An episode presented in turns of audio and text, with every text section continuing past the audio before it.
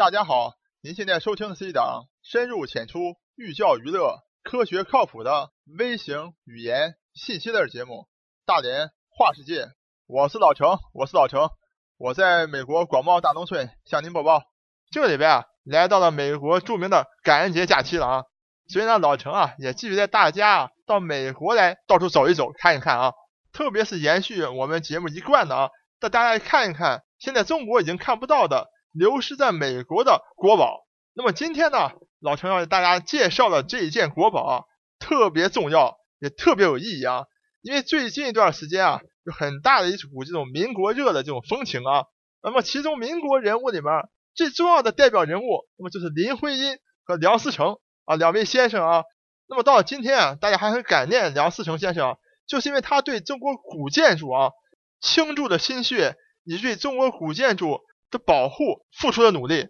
那么我不知道大家有没有这样一个疑问啊？那么林徽因和梁思成两位先生呢，在一九二几年时候，到是美国著名的宾夕法尼亚大学啊来读书的。那么人家学的是这个西方的啊，像梁思成先生西方建筑系，那回到中国以后啊，怎么会对中国古建筑有这么深的热情啊？特别是在三几年、四几年，包括后来解放以后，中国处在一种百废待兴、处在一种大发展的阶段啊。他应该自然而然的啊，利用在美国所学习到的这个建筑知识啊，来建设一些现代化的一些房屋也好，或者建筑也好。他怎么会对古建筑倾入这么大的这个心血呢？他从哪里来的这样一种对中国古代文化、古代建筑的这样一种情怀呢？那么今天啊，老陈就告诉你答案。好，下面就大家一起跟我进入咱们大连话世界第七十期节目：唐太宗李世民。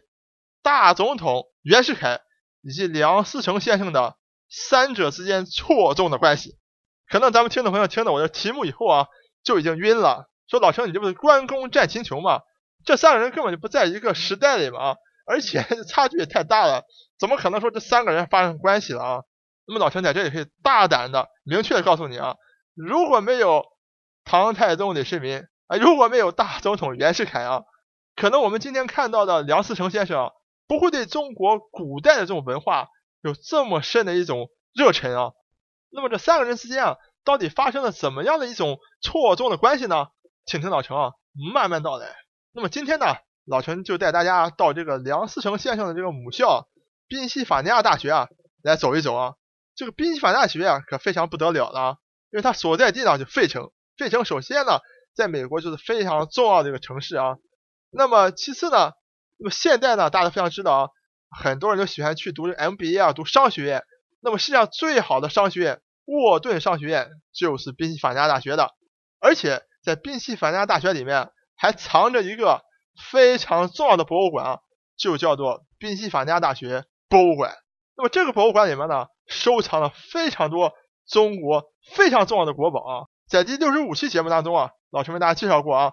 这个真正的寻宝图。那么通过这个真正的寻宝图呢，咱们的这个文物专家终于在美国的堪萨斯的纳尔逊阿特金斯博物馆找到了曾经存放在咱们中国的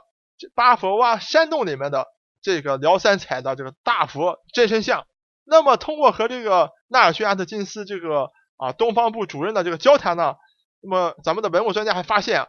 另外一座这个辽三彩的大佛。就被收藏在宾夕法尼亚大学博物馆里面。但是老师要告诉大家啊，那么这个辽三彩的真人佛像呢，和今天老陈为大家介绍的这个主角相比啊，虽然说也很重要，可是要逊色不少。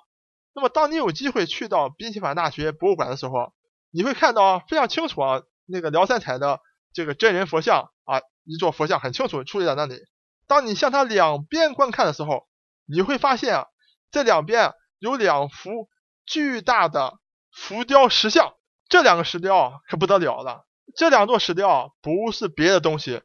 就是著名的唐太宗李世民昭陵里面所谓昭陵六骏里面最重要的两骏——萨路子和全毛瓜。可能有的咱们听众朋友不太知道这个昭陵啊，所谓昭陵六骏，骏呢就是骏马的意思啊。唐太宗李世民的这个墓前嘛，本来有。六幅这个石雕的骏马啊，其中两幅就在宾夕法尼亚大学博物馆里面。老兄先熟一点哈，先从这个金钱的角度来谈一下这两骏有多么的国宝，有多么的重要。大家可能这两年听说过啊，什么啊明清的，就是鸡缸杯啊，什么什么中国哪位富豪跑到香港什么佳士得拍卖会啊，拍所谓鸡缸杯啊，一个小杯啊，拍了两点二亿人民币啊，大家知道吗？在一九一几年的时候，一个鸡缸杯啊，只需要十美金啊，大概十几美金就可以买到一个鸡缸杯。大家也知道，那个一九一几年那个十美金也是不得了的，也是很也很不少钱的。但是你知道，同样在一九二零年，这个昭陵六郡里面这两郡萨路子以及全毛瓜卖到宾夕法尼亚大学博物馆的时候，你知道卖了多少钱吗？十二点五万美元。到今天，你十二点五万美元也是一个不小的钱啊。可是你可以想象，一九二零年。十二点五万美元这样一个价值，你再想象一下，一个鸡缸杯只要几十美元，你就明白这两幅石雕的重要性啊。好，俗的咱们谈完了，咱们再从这个文化角度、从历史角度来谈一谈啊，这两郡为什么这么重要？讲到唐太宗李世民啊，我想没有人会陌生啊，什么玄武门之变啊，什么中国历史上啊数一数二的皇帝啊，这毫无疑问的啊。那么实际上，唐太宗李世民啊，是一个非常优秀的军事将领啊。这一点从玄武门之变也能看出来啊。你本身他那几个哥哥要想把他害死啊，结果没有害死他呢，反而呢他在玄武门啊把他几个哥哥啊一起绞杀了啊。因为为什么他能绞杀呢？就是因为他本身就是一个在战场上到处征战的一个非常优秀的将领。那么在隋朝末年呢，整个中原大地啊群雄割据啊。等于可以说是四分五裂。那么这个唐太宗李世民的这个父亲呢，李渊呢，本来是这个戍边的啊，在边境上对抗匈奴的这样一支部队呢，自然而然啊，也成了这个纷乱时代的当中的一个主角啊。那么后来呢，在长安称帝了以后啊，就要准备去统一中国，平定中原。那么唐太宗李世民呢，作为他父亲手下的一个得力的儿子啊，自然而然是领兵作战的第一把好手。而且确实呢，统一中国的战争当中啊，李世民立下的是赫赫战功啊，摧城拔寨啊，特别是击败了那么当时最大的对手，那么王世充呢，所以给这个唐李唐王朝啊奠定了最好的基础。那么这个唐太宗李世民啊，在随着他父亲一起长大的过程当中啊，因为他们戍边也赶上这个机遇啊，就是说老师以前跟大家讲过，那么真正的冠军冠军侯。啊，就是霍去病的时候呢，给大家介绍过，霍去病就是用比匈奴人更加匈奴的这种轻骑兵战术啊，一举击溃了这个匈奴啊。所以李渊呢和这个李世民呢也用同样的办法啊，就是说他们整个李家的这个啊轻轻骑兵啊，可以讲从远处看，基本上和这个匈奴的轻骑兵啊都分不出来的啊。很多时候这匈奴人还搞混了，以为是自己的另外一个部落啊出现了啊。就可以模仿匈奴，模仿到这种程度。那么自然而然呢，唐太宗李世民这种骑马作战的这个能力啊是非常强。而且还有一个最重要的特点，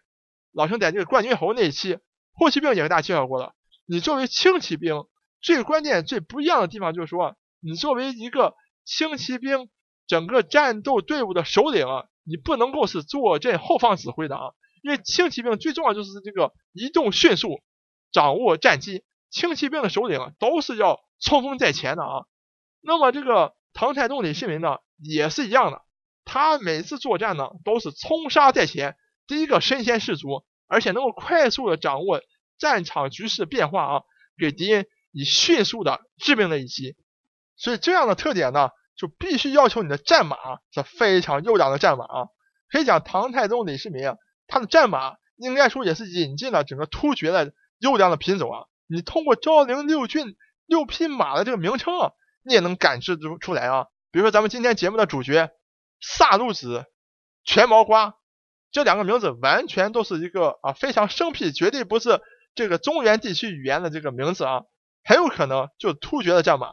正是因为这些战马啊对唐太宗李世民来讲是如此的重要啊，所以唐太宗李世民呢也对他的战马们啊非常的钟爱啊，所以。他决定在他建自己的墓的时候啊，要把他一生中最钟爱、就他最重要的六匹马给画，首先啊找这宫廷最著名的这个阎立本大画家呢，给画出画来。画了画以后呢，然后通过石雕的方式，把雕成巨幅的石雕，然后放在自己昭陵的这个整个前面啊，所以说形成一个昭陵六骏。那么通过这个昭陵六骏里面的图画呢，我们也能够重新看到啊，唐太宗李世民啊当年征战时候的一些情景啊，比如说今天咱们讲的这个萨路子这一个石雕啊，是六骏里面唯一有人物出现的这石雕。那么它的价值，它的整个历史的意义啊是非常重要的。为什么呢？因为它完整的呈现出了啊当年这个如风一般铁血将军李世民的这样一个风采啊。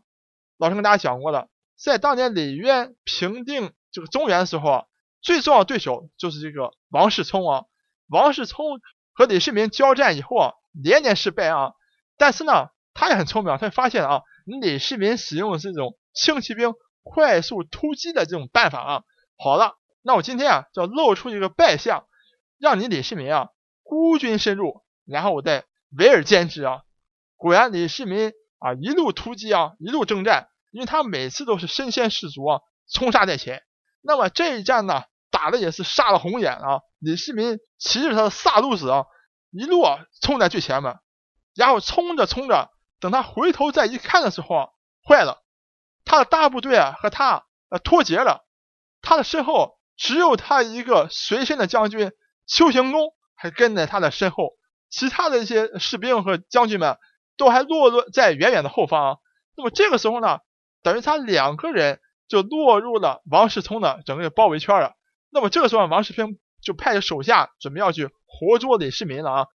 正所谓射人先射马啊，这个王世充的手下。就集中啊向这个萨路子这个发箭了啊，所以有一箭正中在萨路子这个胸前啊。那么这个时候呢，萨鲁子啊就没有办法再继续驮着这个李世民进行突击了。所以呢，邱行恭啊赶快从后面跟上来啊，把自己的战马交给了这个李世民，让李世民上自己的战马。然后邱行恭啊来到萨鲁子面前，把萨鲁子身上这个剑给拔出来啊。当把这剑拔出来以后啊，那萨鲁子又重新站立起来啊。继续向这个敌阵就嚎叫着冲锋了一阵，然后就倒地啊身亡了。这个丘行恭呢也护着自己的主子这个李世民啊，浴血奋战啊，凭仗着二人高超的这个功力啊，终于杀出这重围啊，突出了王世充的这个包围圈。那么今天老师为大家介绍的宾夕法尼亚大学博物馆里面这幅萨路子这个石雕，就是完全重现了当年。丘行恭为萨路子拔剑的这么一个场景啊，所以可以讲，整个这样一幅昭陵六骏啊，是极具历史文化价值。所以当一九二四年的时候，当林徽因和梁思成两位先生来到宾夕法尼亚大学读书的时候，当他们来到宾夕法尼亚博物馆里面看到这样的雕塑的时候，他们的内心啊是又激动又难过的啊。因为同样的，像老陈前面给大家介绍过的啊，碎石讲述国宝悲惨命运一样，这两幅这么重要的石雕，也同样是被打碎了以后才能运到美国来啊。所以当两位林良两位先生看到了这样的国宝，看到了这样的一个遭遇，看到自己国家处在这样一个情况的时候，我想正是因为这样一种环境，才给他们两位内心当中啊。种下了要做好中国历史文化建筑保护的这样一个种子。这么重要的两幅国宝级的石雕是怎么流落到美国来的呢？讲起来还真是一个天大的笑话啊，荒唐至极啊！那么下面就要有请下一位主角，我们的大总统袁世凯出场了啊。那么袁世凯演出的怎么样一个荒唐的剧情呢？敬请老程下一集为大家分解。我是老程，我是老程，我在美国广袤大农村向您播报。本节目一切观点均属个人观点，一切材料均来自网络。本节目不对你的生活方式构成任何指导。参与话题的讨论，请关注我们的微信公众账号“大连花世界”，或者在新浪微博大连花世界，我们等你来吐槽。